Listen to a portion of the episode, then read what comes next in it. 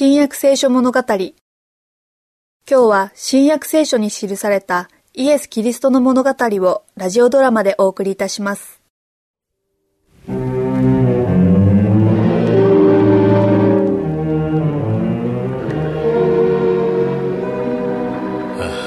また取れなかった。魚が全く取れない。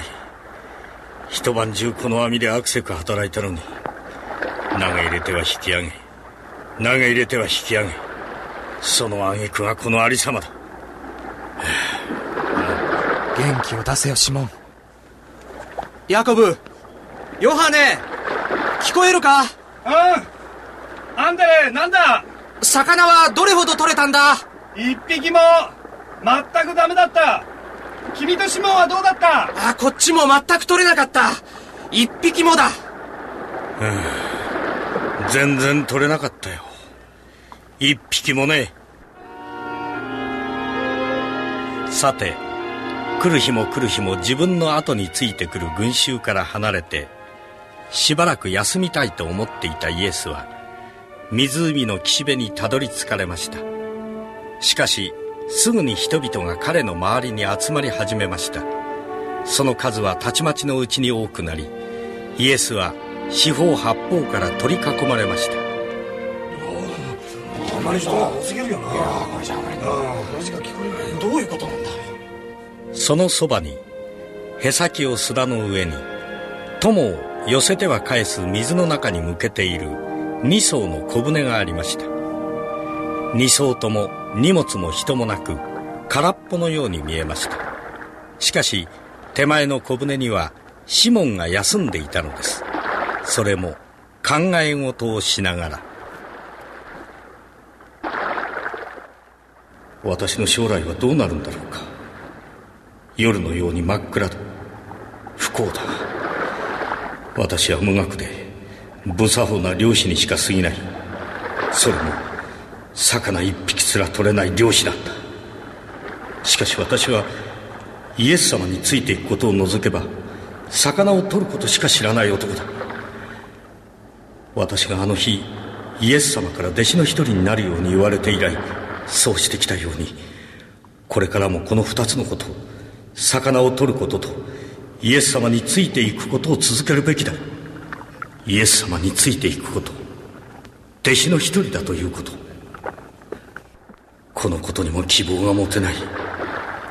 イエス様は偉大な先生で私は彼を愛してる。私は心が休まる先生の声を愛と偉大な力と権威に満ちた声を聞くのが好きだ。だが先生は先生はきっと死刑の判決を受ける。普通の人々も妻子も先生に近づかない。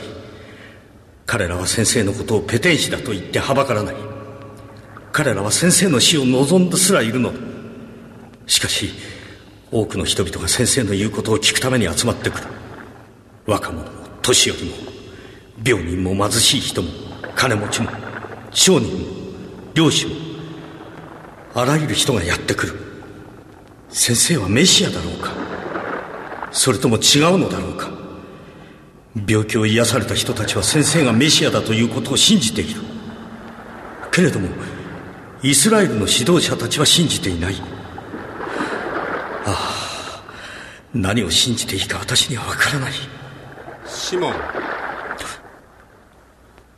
イエス様だ。はい。先生。乗ってもよいかシモン。もちろんです先生。喜んで。さあ手を貸しましょう。それではシモン。この船を少し漕ぎ出して岸辺にいる人たちがもっとよく私の姿を見て私の言うことを聞けるようにしてくれ。はい先生天の御使いたちはこの光景をどんな気持ちで見つめたことでしょうか。神の子で自分たちの指揮官であるイエスが今漁師の船の中に座り絶え間ない波に揺られそして救いの福音を語り古外で普通の人々を相手に彼の王国のことをいろいろ述べ伝えるこの光景を湖山々広がる野原。大地にあふれる日の光。全てのものがイエスの教えを分かりやすく具体的に示していました。それはまさにかつての預言者たちが次のように書き記した光景でした。ゼブルンの地ナフタリの地海に沿う地方ヨルダンの向こうの地違法人のガリラヤ暗黒の中に住んでいる民は大いなる光を見死の地死の影に住んでいる人々に光が昇った。説教が終わるとイエスはシモン・ペテロの方を向かれました。シモン船を沖へ漕ぎ出し網を下ろして漁をしてみなさい。しかし先生私たちは夜通し働きましたが何も取れませんでした。いいえ先生しかしお言葉ですから網を下ろしてみましょう。そして彼らはイエスの言葉に従って網を下ろした。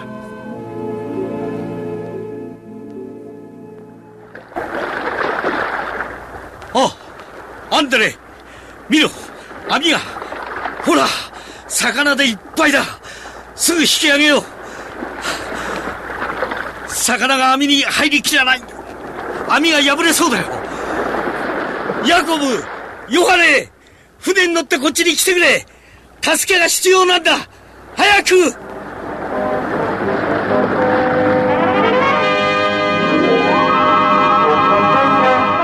魚がたくさん取れた時2艘の船は魚の重さで今にも沈みそうでした。